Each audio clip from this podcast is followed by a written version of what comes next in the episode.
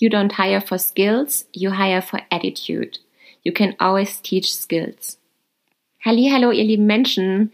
So, das war doch mal ein schöner englischer Einstieg. Eigentlich gehe ich davon aus, dass ihr euch das alle selber übersetzen könnt, dass meine Zielgruppe das kann, aber ich möchte es euch trotzdem einmal übersetzen, beziehungsweise möchte ich es gerne meiner Oma übersetzen. Also in meinem Zitat geht es darum, dass man Menschen nicht für die Fähigkeiten einstellt, sondern für die Einstellung, die sie mitbringen. Und zwar da aus diesem Grund, weil man Fähigkeiten ähm, Leute beibringen kann und die Einstellung eher weniger.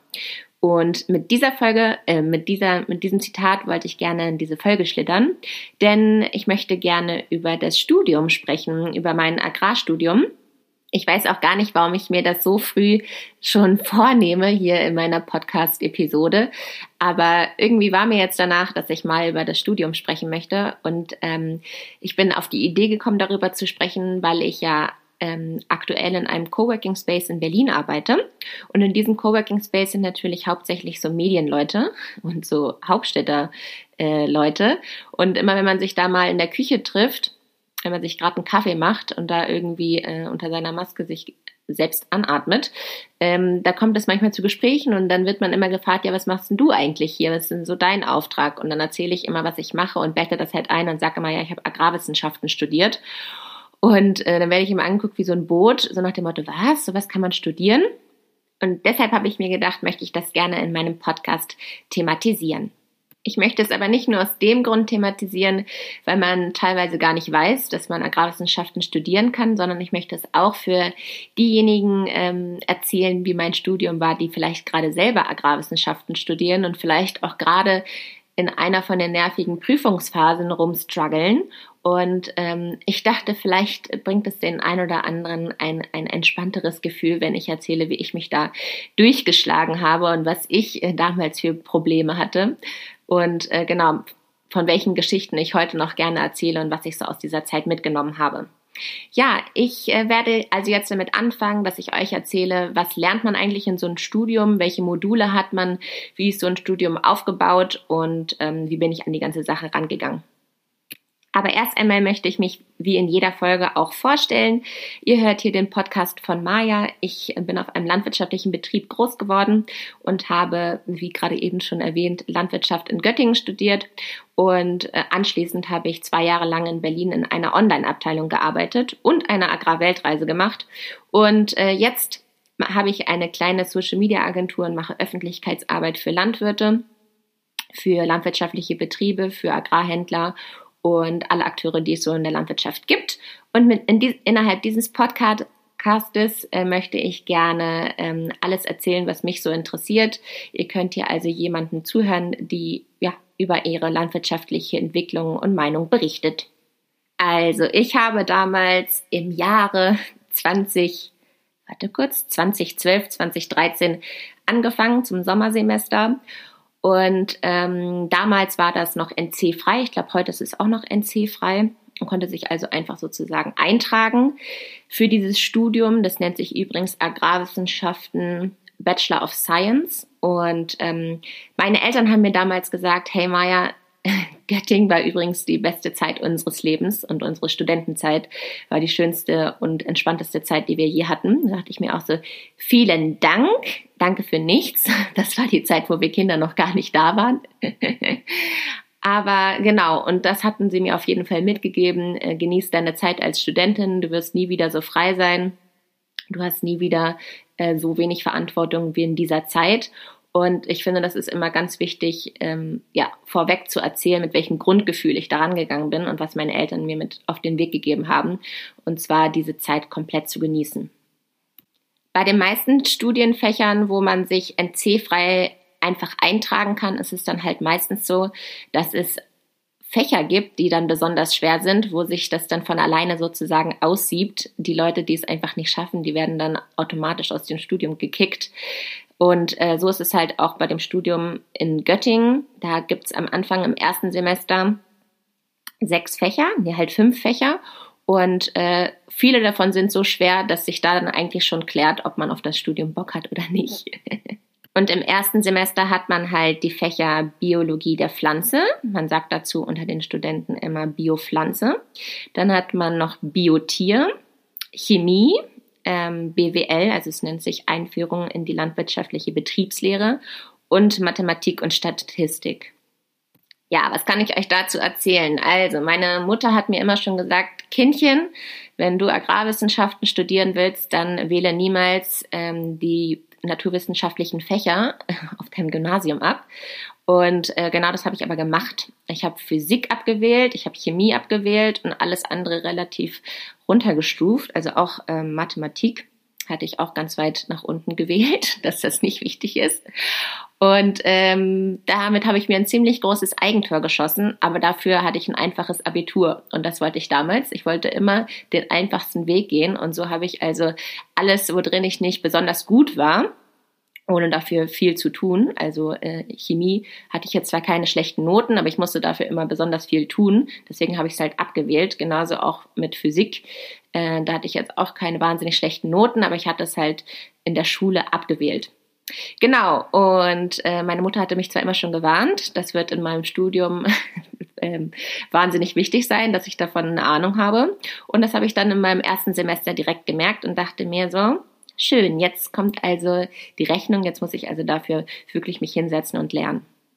Aber ich würde es übrigens jedes Mal wieder so entscheiden. Ich würde wieder in der Schule die Fächer abwählen, die mir ähm, viel Aufwand, die nur mit viel Aufwand verbunden sind und dafür dann es halt erst richtig lernen, wenn es auch relevant für mich ist und wichtig ist. Also wenn ich jetzt mir nochmal so die Fächer aus dem ersten Semester angucke, dann weiß ich ganz genau, dass Biopflanze und Biotier auf jeden Fall Fächer waren, die ein super Fleißfach waren. Also da musste man richtig viel auswendig lernen und es war reine Fleißsache, ob man das halt bis zur Klausur getan hat oder eben nicht. Aber was ich auch besonders cool fand, Biotier ist ein Fach, wo man auch zum ersten Mal praktisch ähm, an der Universität arbeitet. Und zwar hatte man da einen sogenannten Schnippelkurs, der damit zugehörte. Und innerhalb dieses Schnippelkurses hat man also wirklich äh, Organe von Tieren aufgeschnitten und sich das ganz genau angeguckt. Das ist natürlich nicht für jedermann was, vor allem nicht, wenn es morgens um acht ist und man da irgendwie auf leeren Magen äh, mit irgendwelchen blutigen Sachen zu tun hat. Aber ich fand es damals wahnsinnig interessant und ich wollte auch früher als kleines Kind immer gerne schon Tierärztin werden. Deswegen dachte ich so, jawoll, irgendwie fühlt es sich auch ein Stück weit so an, als ähm, ja, hätte man ein bisschen was von dieser Tierärztin-Sache mit dabei. Ja, also ich glaube, ich habe in keinem Semester so viele Karteikarten geschrieben wie in meinem allerersten Semester äh, zu den diesen Auslernfächern Biologie der Pflanze und Biologie der Tiere. Denn zum Beispiel bei Biologie der Tiere, da musste man gefühlt jedes einzelne Knochenteil von sämtlichen Tieren ähm, auswendig können. Also sowohl vom Pferd, was mein Bruder so schockiert hat, was, was soll jetzt mein Bruder was vom Pferd lernen? Mein Bruder hat ja übrigens auch Agrarwissenschaften ähm, zusammen mit mir studiert. Und ähm, aber genauso musste man auch die Knochen von den Kühen und von Schafen und so weiter musste man alles auswendig lernen.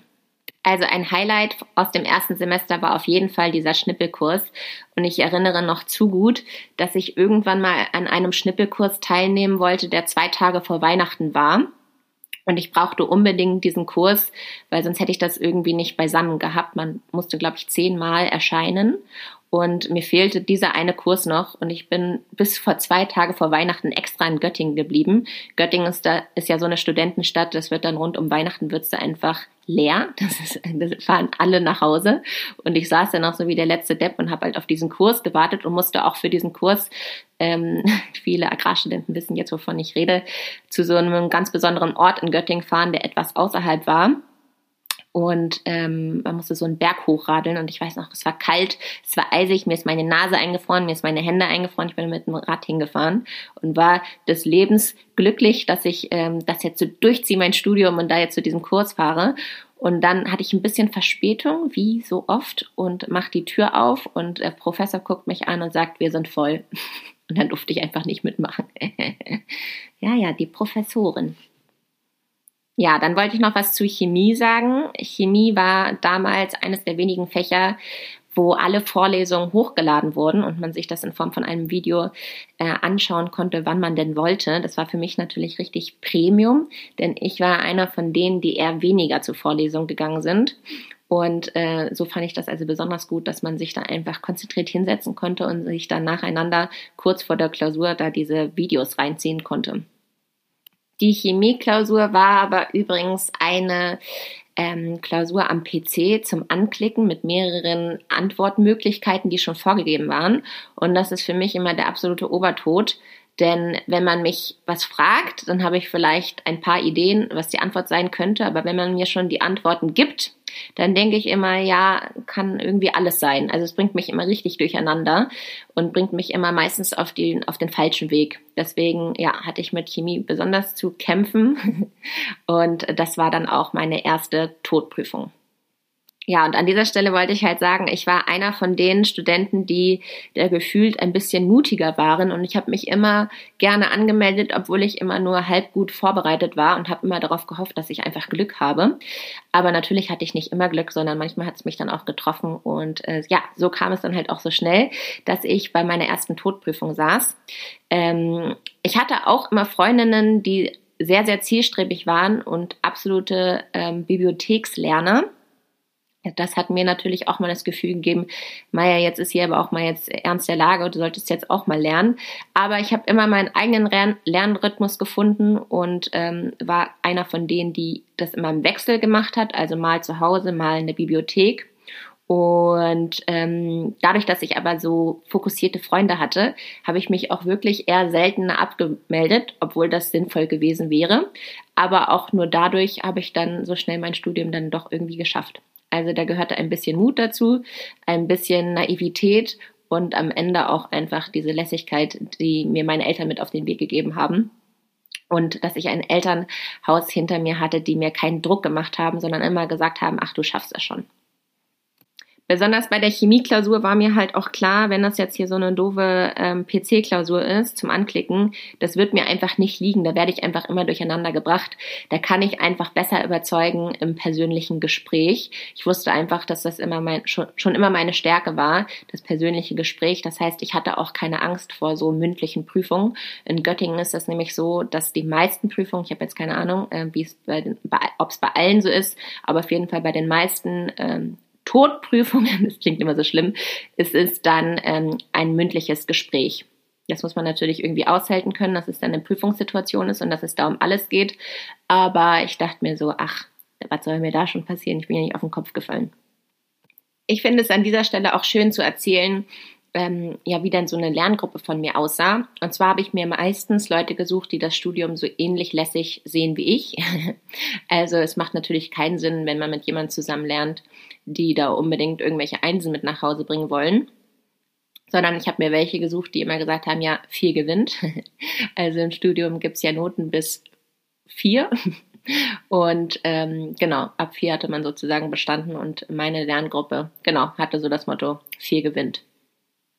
Was ich auch sehr besonders finde in dem Studium der Agrarwissenschaften ist, dass die Studenten unter sich super gerne teilen. Also bei uns war es so, wenn einer was zusammengefasst hatte, obwohl wir so ein riesiger Jahrgang waren, dann hat man das eigentlich sich zigmal kopiert damals noch. Ich weiß nicht, ob man sich das heute dann einfach per WhatsApp schickt oder ob es das irgendwie einfacher gibt. Aber damals hat man sich das alles noch kopiert und äh, miteinander geteilt. Das habe ich beobachten können. Das ist bei anderen Studiengängen, wie so bei BWL und so, dass das da eher mit äh, Ellenbogen und hier, ich war so fleißig, du sollst selber so fleißig sein, dass es da eher so war. Bei uns äh, Agrarwissenschaftlern, da haben wir immer gerne geteilt und waren einfach des Lebens froh, wenn wir auf dem faulsten Wege da irgendwie durchkommen. Genau. Ich habe also meistens mit denselben Leuten gelernt und das waren auch praktische Landwirte, die ähm, selber von einem elterlichen Betrieb kommen und die auch die meiste Zeit meistens nicht in Göttingen da waren, sondern eher gearbeitet haben, gerne jagen waren, immer unterwegs waren. Und ähm, manche Leute haben das einfach in sich, dass die super entspannt sind und sich so denken, ähm, wird alles schon. Und die so bauernschlau sind, die sich Sachen einfach super gut erklären können, weil sie schon so viel praktische Erfahrung haben.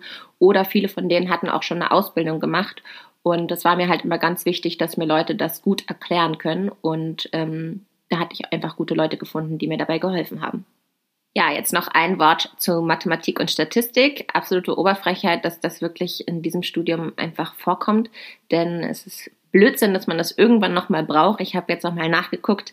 Die Universität schreibt zu diesem Fach, die Vorlesung dient als Grundlage mehrerer weiterführender Module im Hauptstudium und soll der Auffrischung und der Vertiefung mathematischer und statistischer Kenntnisse dienen. Eine Vielzahl von praktischen Beispielen wird das Verständnis der theoretischen Konzepte erleichtern. Also ich finde es einfach sinnlos, dass, äh, dass das Teil von diesem Studium war. Aber wenn man das gepackt hat, dann war man auch einfach froh, dass man es hinter sich hatte. Und es ist auch einer der Fächer, wo man sich einen Schmierzettel machen durfte zur Klausur. Und da hat man sich so einen klitzekleinen, feinen Füller gekauft und hat sich dann da tausend Formeln drauf geschrieben. Und irgendwie aus diesem Grund habe ich das auch geschafft. Hui, jetzt war ich sehr ausführlich. Jetzt muss ich das mal ein bisschen kürzen. Äh, jetzt geht's ums zweite Semester. Im zweiten Semester lernt man die Grundlagen der Agrarökonomie, die Grundlagen der Agrartechnik. Das war sehr physiklastig. Da ging es über äh, landwirtschaftliche Maschinen. Wie sind die aufgebaut? Wie funktioniert das eigentlich alles? Dann ähm, gab es das Fach Grundlagen der Nutztierwissenschaften 1 und Grundlagen der Phytomedizin und Pflanzenernährung. Ich finde, die Fächer klingen so, dass man sich darunter auch was vorstellen kann. Grundlagen der Agrartechnik war auch wahnsinnig aufschlussreich, denn dadurch wurde einem nochmal bewusst, wie wahnsinnig schnell sich die Technik ähm, verändert hat innerhalb der modernen Landwirtschaft. Und ja, das noch vor wirklich ein paar Jahren die Technik wahnsinnig schwer und so aussah, als müsste das sofort ins Museum. Also ich kann mich auch noch daran erinnern, dass bei uns auf dem Hof hier Walzen standen und alte Traktoren, die wirklich aussahen, als hätten sie hunderte von Jahren hier gestanden. Aber damit hat mein Opa noch gearbeitet. Also das ist noch alles gar nicht so lang her, ähm, ja, dass die Technik noch so zurückgeschritten war. In dem Fach Grundlagen der Phytomedizin und Pflanzenernährung könnt ihr euch ja wahrscheinlich vorstellen, geht es darum, wie erkennt man eigentlich äh, Krankheiten von einer Pflanze, welche Krankheiten gibt es eigentlich, welche Mangelerscheinungen gibt es und wie kann man da als Landwirt drauf reagieren. Ähm, genau, war also auch wirklich sehr, sehr interessant. Und in dem zweiten Semester hat man auch übrigens Englisch. Und Englisch ist auch aus irgendeinem Grund wieder eine schwierige Klausur da auf der Universität, denn das ist einfach wieder so eine schlecht gemachte Prüfung. Ähm, die Universität wollte, dass man auch das Hörverständnis prüft bei den Studenten und so musste man sich also ein Video anschauen und dazu einen Lückentext ausfüllen. Das heißt, eigentlich musstest du dieses Video gucken, aber gleichzeitig musstest du auch einen Lückentext ausfüllen und da einzelne Wörter einfügen. Und ich finde, bei so einem Grundverständnis von Englisch, da versteht man ja immer, worüber geredet wird, aber wenn es jetzt so um ganz einzelne Wörter geht, dann ist es dann doch immer schwierig, so was hat er denn jetzt da gerade nochmal genau gesagt? Und dann wollten sie natürlich auch, dass es nicht ein äh, dort jemand spricht, der einfach perfektes Englisch ist, sondern es sollte ja sozusagen eine Alltagssituation sein. Also stand man in einem Gewächshaus irgendwo in Spanien und da hat jemand, der normalerweise Spanisch spricht, Englisch gesprochen in einem belüfteten Gewächshaus. Also es waren laut, es war wirklich laute Hintergrundgeräusche, dann jemand, der selbst noch nicht mehr gut Englisch kann und es war einfach, ich dachte mir so, sag mal, was wollt ihr denn jetzt hier? Ja, also vor dieser Englischprüfung hatten auch viele irgendwie Bammel, weil man da aus Versehen hätte oft durchfallen können, wenn dieses Prüfungs, ähm, ja, weil diese Prüfungssituation einfach so schwierig war. Und zack, sind wir schon im dritten Semester. Und da gab es folgende Fächer, und zwar Agrarökologie und Umweltpolitik, Bodenkunde und Geoökologie, Grundlagen der Agrarpolitik und landwirtschaftlichen Marktlehre, Grundlagen der Nutztierwissenschaften 2 und Pflanzenbau. Die Fächer, äh, zu denen mir jetzt am meisten einfällt, ist auf jeden Fall Bodenkunde. Das hat einen besonderen Grund. Dazu werde ich am Ende dieser Folge nochmal kurz was sagen. Aber Bodenkunde ist so ein unterschätztes Fach, wie ich finde, weil eigentlich ist es super interessant, wie ist eigentlich unser Boden aufgebaut. Und das ist so das Wichtigste in der Landwirtschaft, dass man versteht, dass alles Wertvolle vom Boden kommt. Und ähm, genau, dann noch das Fach APO, so wurde es unter uns, unter uns Studenten mal genannt, also Grundlagen der Agrarpolitik und landwirtschaftlichen Marktlehre. Da kriegt man erstmal ein Verständnis dafür, wie die agrarpolitischen Regelungen sind, auch innerhalb der EU und wie sich das entwickelt hat. Und genau. So, jetzt geht's weiter mit den Semestern 4 und 5. Und man musste sich innerhalb des Studiums dafür entscheiden, worauf man sich eigentlich spezialisieren möchte. Ich habe mich übrigens damals für Agribusiness entschieden und ich dachte, damals hätte es nur drei Spezialisierungen gegeben, also gefühlt Agribusiness, dann Spezialisierung Tier und Spezialisierung Pflanze. Ich habe jetzt aber nochmal nachgeguckt und also hier steht Agribusiness Nutzpflanz Nutzpflanzenwissenschaften, Nutztierwissenschaften, das ist das, was ich gerade eben aufgezählt habe, aber dann auch noch vor allem Ressourcenmanagement. Ich glaube, das hätte ich heutzutage genommen. Und Wirtschafts- und Sozialwissenschaften des Landbaus. Und je nachdem, wie man da sich die Fächer gewählt hat, hatte man halt wieder ähm, die passenden Module dazu. Und meine Module, die auf mich zukamen, waren folgende. Also Marketing und Marktforschung für Agrarprodukte und Lebensmittel. Dann gab es noch das Fach Qualität tierischer Erzeugnisse. Da hat man also gelernt, welche Hygienemaßnahmen gibt es eigentlich und was ist eigentlich Lebensmittelrecht und so weiter. Also da hat man ganz viel über die Lebensmittelproduktion gelernt. Dann Qualität und Nach Qualität und Nacherntetechnologie pflanzlicher Produkte. Habe ich keine Erinnerung mehr dran. Rechnungswesen und Controlling. Oh, das mochte ich nicht. Das weiß ich noch. Und strategisches Management in der Agrar- und Ernährungswirtschaft. So, jetzt haben wir erstmal alles zusammengefasst und am Ende kam natürlich noch die Bachelorarbeit obendrauf.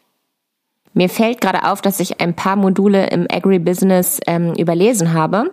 Aber äh, das wird mir jetzt auch zu trocken. Ich hoffe, ihr habt jetzt so ein Gefühl dafür bekommen, was lernt man eigentlich in so einem Agrarwissenschaftsstudium und äh, genau, wie, welche Module gab's und welche sind bei mir in Erinnerung geblieben.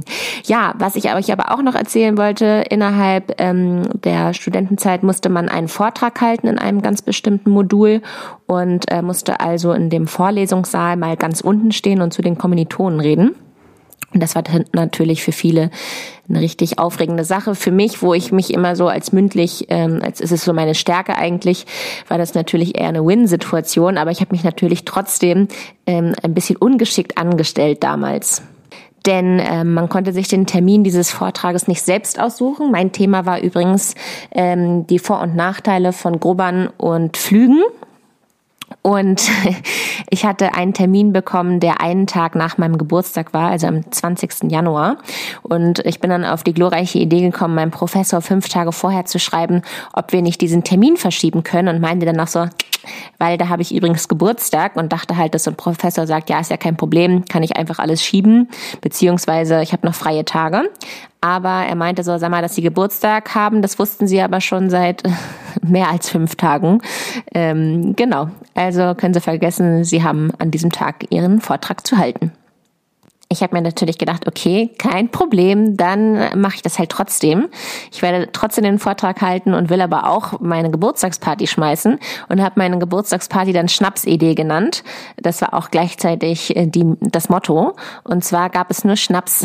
Also kaum hatte man die Tür betreten, hatte man schon links und rechts in den Händen kurze, ob es jetzt Tequila oder Mexikaner war oder irgendwelche Süßgetränke, weil alle Freundinnen, die auch kamen, die haben auch nochmal Schnaps mitgebracht. Ähm, die die, Party hieß aus dem Grund Schnapsidee, weil eigentlich zu der Zeit auch schon Prüfungsphase war und deshalb war es eine absolute ja, Schnapsidee, dort zu feiern.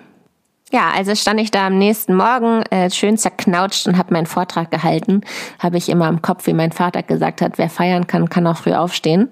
Und ähm, ja, so stand ich da und habe da mal eben diesen nervigen Vortrag runtergerattert. Aber war, war okay, hat alles, ist alles aufgegangen, diese Rechnung. Ja, ihr Lieben, das war jetzt also meine kleine Zusammenfassung von dem Agrarstudium. Ich hoffe, für euch war es interessant, einmal zu hören, was ich denn so gelernt habe oder was man als Agrarstudent so lernt.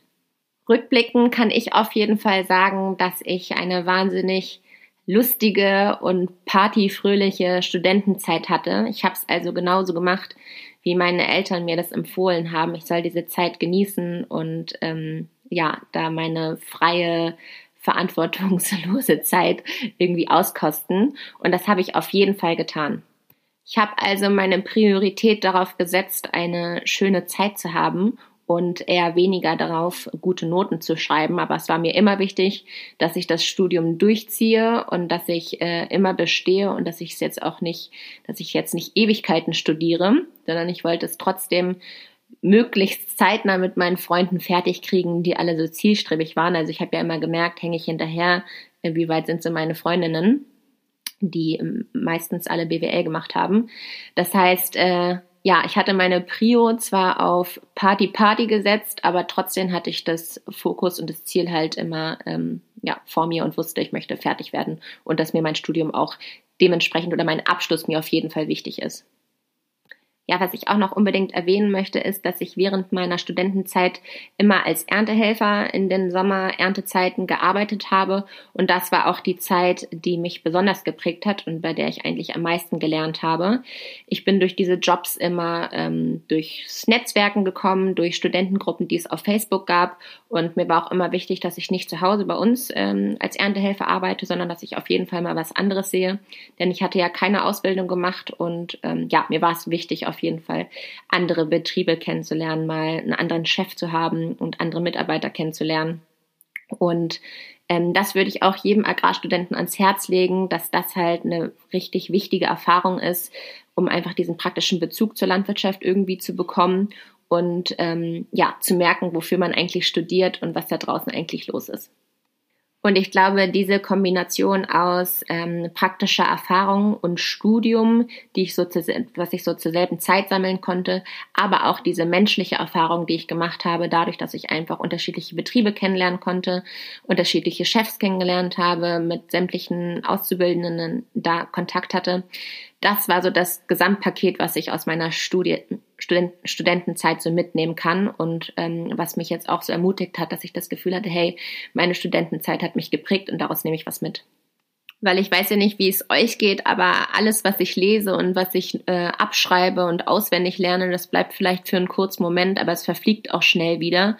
Und ich finde, diese ganze Studentenzeit ist eher ein Reifeprozess, ein Findungsprozess und ähm, eine Zeit, wo man auf jeden Fall äh, sich ähm, finden kann. Und nach so einer Studentenzeit merkt man erst im ersten Job, ach krass, ich habe ja wirklich richtig viel aus meinem Studium, was ich so mitnehmen kann oder was ich daraus mitgenommen habe.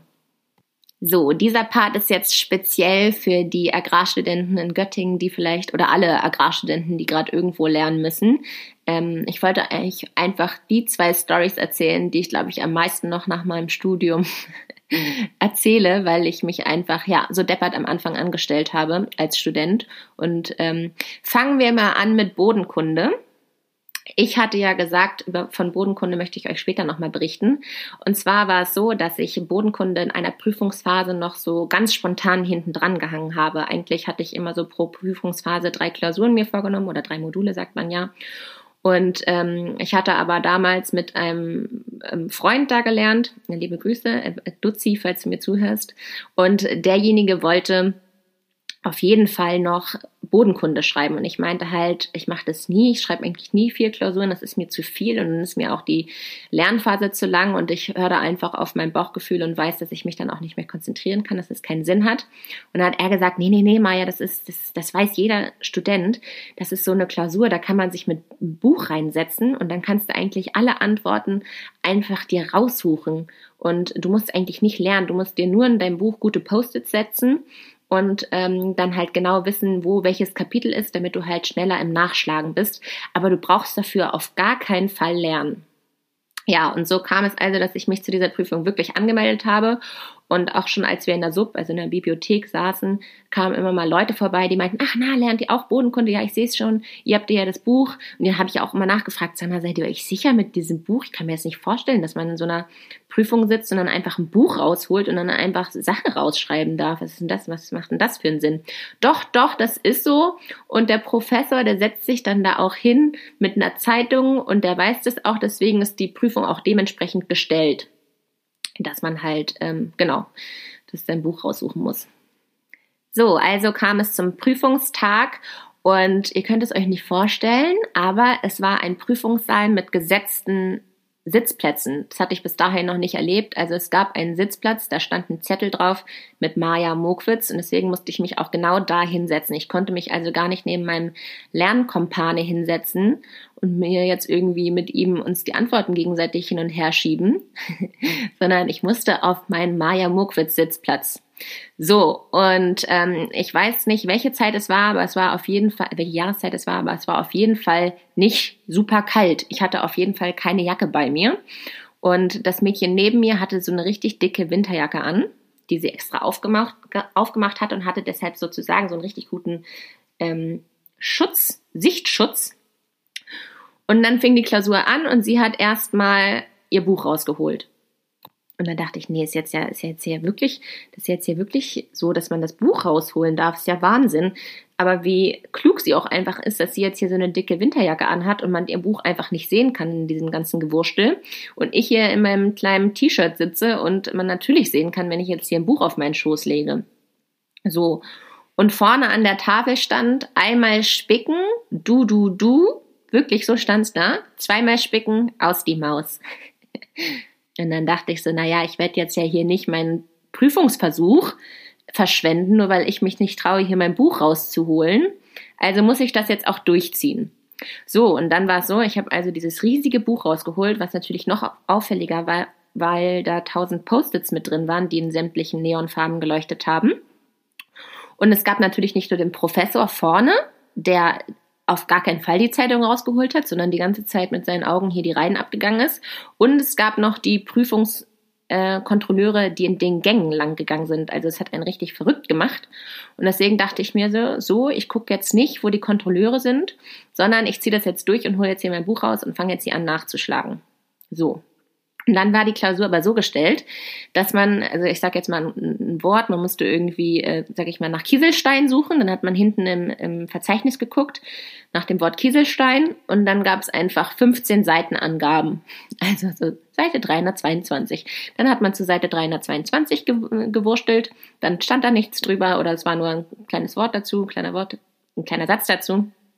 Dann hat man auf die nächsten 15 anderen Seiten geschlagen. Es hat also pro Antwort so lange gedauert, bis man überhaupt was gefunden hat, dass ich äh, ab dem Moment halt erkannt habe, ja, na sicher darf man hier im Buch, im Buch rumwurschteln, weil es einen einfach absolut nichts bringt. Also, naja, ich habe da, ich wollte nicht aufgeben und habe wirklich da mir einen Bären abgeblättert und äh, ich habe da rumgewurschtelt und rumgewühlt in diesem Buch bis mich halt jemand angetickt hat. und dann ist mein Herz stehen geblieben und hat mich halt hinten jemand angetickt, aber auch erst 10 Minuten vor Abgabe oder 15 Minuten vor Abgabe.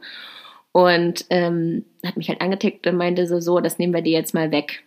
Ja, und dann saß ich da so und dachte mir so, ja, wie soll ich denn jetzt hier versuchen, so zu tun, als würde ich nachdenken und als würde ich jetzt hier irgendwie auf irgendwelche Antworten kommen, weil die Fragen waren, da waren auch teilweise Formeln und irgendwelche Gleichnisse und man musste da einfach echt, man hätte dafür lernen müssen. Es, es ging nicht nur mit diesem Buch. Ich habe es ja wirklich probiert.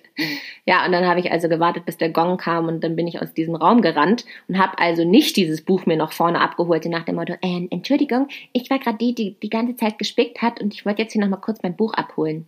Nee, nee, ich bin da direkt rausgerannt und dachte mir so, was war das für eine peinliche Sache da eben? Ich habe mich noch nie zwei Stunden lang so dumm gefühlt wie in dieser Klausur und äh, mein Kumpel, der ganz oben saß und mir immer im Nacken schauen konnte, weil ich in den ersten zwei Reihen, glaube ich, saß, meinte er so, Maya, Alter, die, diese Kontrolleure, die haben dich einfach schon ab Moment eins angestarrt und du hast einfach keinmal hochgeguckt und die waren so kulant, dass sie erst so in den letzten Minuten halt zu dir gekommen sind. Also wenn du das nicht bestanden hast, dann meinte ich so, sag mal, ja, konnte man nicht bestehen. Und was war das hier einfach für eine Schnapsidee? So, und als wäre dieser Tag nicht schon peinlich genug gewesen, ähm, habe ich dann, das war ja wie gesagt meine letzte Klausur in der Klausurenphase, und danach habe ich erstmal wieder ähm, Freundinnenkram gemacht und einfach Kram gemacht, der mir Spaß macht und nichts mehr mit Uni zu tun hat. Und dann habe ich zwei Wochen später in meinen ähm, Uni-Account geguckt, ähm, wo man auch Mail, die Mails bekommt, und hatte mir doch tatsächlich mein Professor geschrieben, und hat mir dann geschrieben, äh, sehr geehrte Frau Muckwitz, Sie haben es leider versäumt, sich Ihr Buch abzuholen. Bitte holen Sie doch Ihr Buch in meinem Büro ab. Dann dachte ich mir so, was? Wieso muss, also wieso hast du die Zeit, mir zu schreiben und wieso muss ich jetzt mir, mich noch mit dieser Situation auseinandersetzen und mein Buch bei Ihnen abholen? Oh no, ey. So, und es wird aber immer noch peinlicher und schlimmer. Und dann habe ich ihm halt geantwortet und meinte so, ja, na klar, hole ich gerne ab. Vielen Dank, dass Sie sich bei mir melden. Und ach Gottchen und ach Gottchen, ganz lieb und, und bedrückt, habe ich da geantwortet. Und dann hatte er mir einen Termin gesagt. Dann bin ich da also hingegangen in dieses Gebäude und es gab irgendwie, ähm, ja, ich war in diesem Gebäude zum ersten Mal und musste da erstmal seinen Raum finden. Und dann kam mir ein Herr entgegen und ich habe den halt angehalten und meinte so, Entschuldigung, ich suche hier gerade den Raum von Herrn Tralala, ich weiß nicht mehr, wie der Bodenkundelehrer hieß, Professor. Und dann meinte er so, ja, schönen guten Tag, der steht vor Ihnen. So, und dementsprechend ist auch aufgefallen, dass ich kein Mal in seiner Vorlesung war und ich davon ausgegangen bin, dass der Professor, der bei uns in der Prüfungs, ähm, Prüfungsstunde, der da unten saß, dass das mein Professor war, aber es war halt einfach nur irgendein Kontrolleur und nicht mein Professor. Und dann war das einfach, das war die Krönung der unangenehmen Momente in meinem Studium. Also einer von den Highlights auf jeden Fall. So, und weil ich nun gerade schon dabei bin, möchte ich euch auch gerne noch die zweit ähm, peinlichste oder erzählenswerteste Geschichte erzählen aus, meinem, aus meiner Studentenzeit. Und zwar war es so, jeder, der Göttingen kennt, der kennt auch die Bibliothek, die mitten auf dem Campus steht. Das ist so ein gläsernes Gebäude, äh, bestimmt vier Etagen oder drei Etagen. Und man kann eigentlich von draußen in jede Etage reingucken und sieht schon die Bücher einen angrinsen. Genau, und als Neuling weiß man das noch nicht, aber wenn man dann richtig drin ist im Studium, dann hat man verstanden, in der Woche hat die Bibliothek bis 1 Uhr auf und am Wochenende nur bis 10.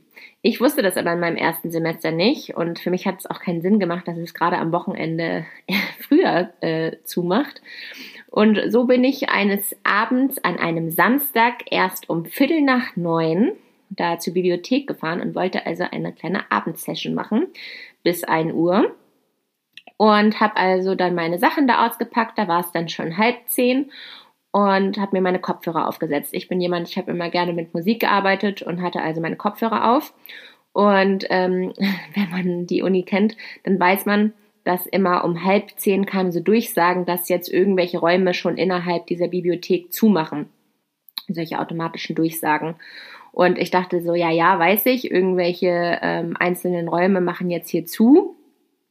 Und ähm, ich habe ganz fleißig einfach weiter gelernt und habe mich dann meine Sachen eingelesen. Und ich habe so ein bisschen mitgekriegt, dass um mich herum jetzt gerade eingepackt wird. Aber ich dachte mir halt, naja, ist jetzt ja auch für die Menschen halt gleich 10 Uhr. Ist ja auch einfach spät. Die waren jetzt ja wahrscheinlich lange am Lernen. Dann packen die halt ein. Ja, und dann war ich gerade ganz vertieft und habe gerade irgendwas abgeschrieben, irgendeine Karteikarte formuliert und zack, ging das Licht aus. Es war einfach komplett dunkel, düster. Ich konnte nichts sehen. Ich musste erstmal wie so eine Blinde auf meinem Tisch nach meinem Handy ähm, wühlen. Habe es dann auch gefunden und ich habe mich so erschrocken, weil ich dann erstmal mich umgeschaut habe und gesehen habe, dass ich einfach der einzige Mensch in dieser kompletten Bibliothek bin. Und ich hatte mich so erschrocken, als ich dann runtergerannt bin, äh, von außen konnte man das natürlich alles beobachten, weil dann dadurch der Bewegungsmelder angegangen ist und in jeder einzelnen Etage extra für mich das Licht wieder angegangen ist. Und ähm, ich stand dann da unten an der Glastür, das war ja auch das Schlimme, ich konnte ja rausgucken und da standen dann immer abends schon die Obdachlosen, die da irgendwie ihr erstes Bier getrunken haben, weil das halt ein Unterstand war, da war es trocken. Und ähm, dann guckten mich die Obdachlosen an und sagen so, äh, kommst du nicht raus? Ich sag, nee. Dann meinen die, ah, ist ja lustig, manche kommen nicht rein, du kommst nicht raus. Ich dachte so, ja, das ist echt super lustig. Genau, und das war also der Moment, wo ich als einziger Mensch in dieser kompletten Bibliothek eingesperrt war. Und da waren halt überall auch solche Warnzeichen und ich wusste jetzt nicht, wenn ich jetzt hier in irgendeiner Tür rüttel, ob denn dieses ganze Gebäude rot leuchtet, blinkend und noch Sirenen angehen. Und ich war also richtig verängstigt und saß dann da und dachte, das ist doch jetzt hier nicht mein Ernst, dass ich jetzt hier irgendwie in der Bibliothek eingesperrt werde. Jetzt will man schon mal lernen, jetzt werde ich hier auch noch eingesperrt. Das ist ein bisschen eine Frechheit. Genau, aber ich hatte natürlich wieder Glück, weil ein Obdachloser, der da vor der Tür stand, der meinte, ja, ich war hier mal vor ein paar Jahren Hausmeister. Ja, ich kenne hier noch die, weiß ich nicht, die Leute, die hier arbeiten. Ich rufe da mal eben an. Ist dann da irgendwie irgendwo hingerannt und hat dann da irgendwen angerufen. Und dann kam der Hausmeister persönlich an einem schönen Samstag mit dem Rad schön um halb elf mich dann der Bibliothek abholen. genau, das war also mein, mein Highlight. Zu schön. So, und damit wollte ich jetzt auch diese Folge hier beenden. Ich hoffe, ähm, viele Studenten haben sich jetzt gerade äh, gefreut, dass sich auch andere vielleicht ein bisschen deppert angestellt haben und sie irgendwie trotzdem fertig gekriegt haben. Und ich wollte euch einfach nur Mut machen, äh, macht weiter und äh, irgendwann kommt man schon zum Ende. Ja, und an dieser Stelle gerne nochmal mein Zitat vom Anfang. You don't hire for skills, you hire for attitude. You can always teach skills. Also ähm, das ist auch so, ja, gefühlt mein Lebensmotto. Ich finde, man kann alles lernen, aber man, man muss eine gute Eigenschaft mitbringen und ein gutes Mindset und gut mit Menschen können.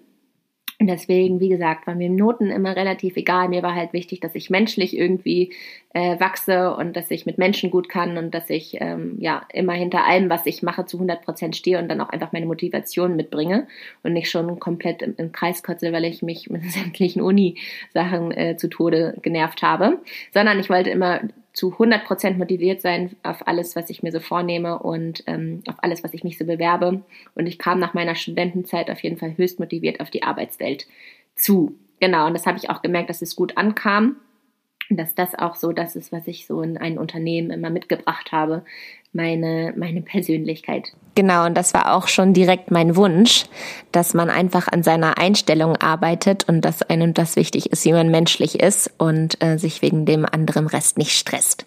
Genau, das war ähm, mal wieder eine Folge von mir. Ich freue mich sehr, dass ihr bis hierhin mitgehört habt und diese Folge möchte ich gerne wie immer meiner Sina widmen und zusätzlich noch meiner ehemaligen Universität in Göttingen. Vielen Dank. Tschüss.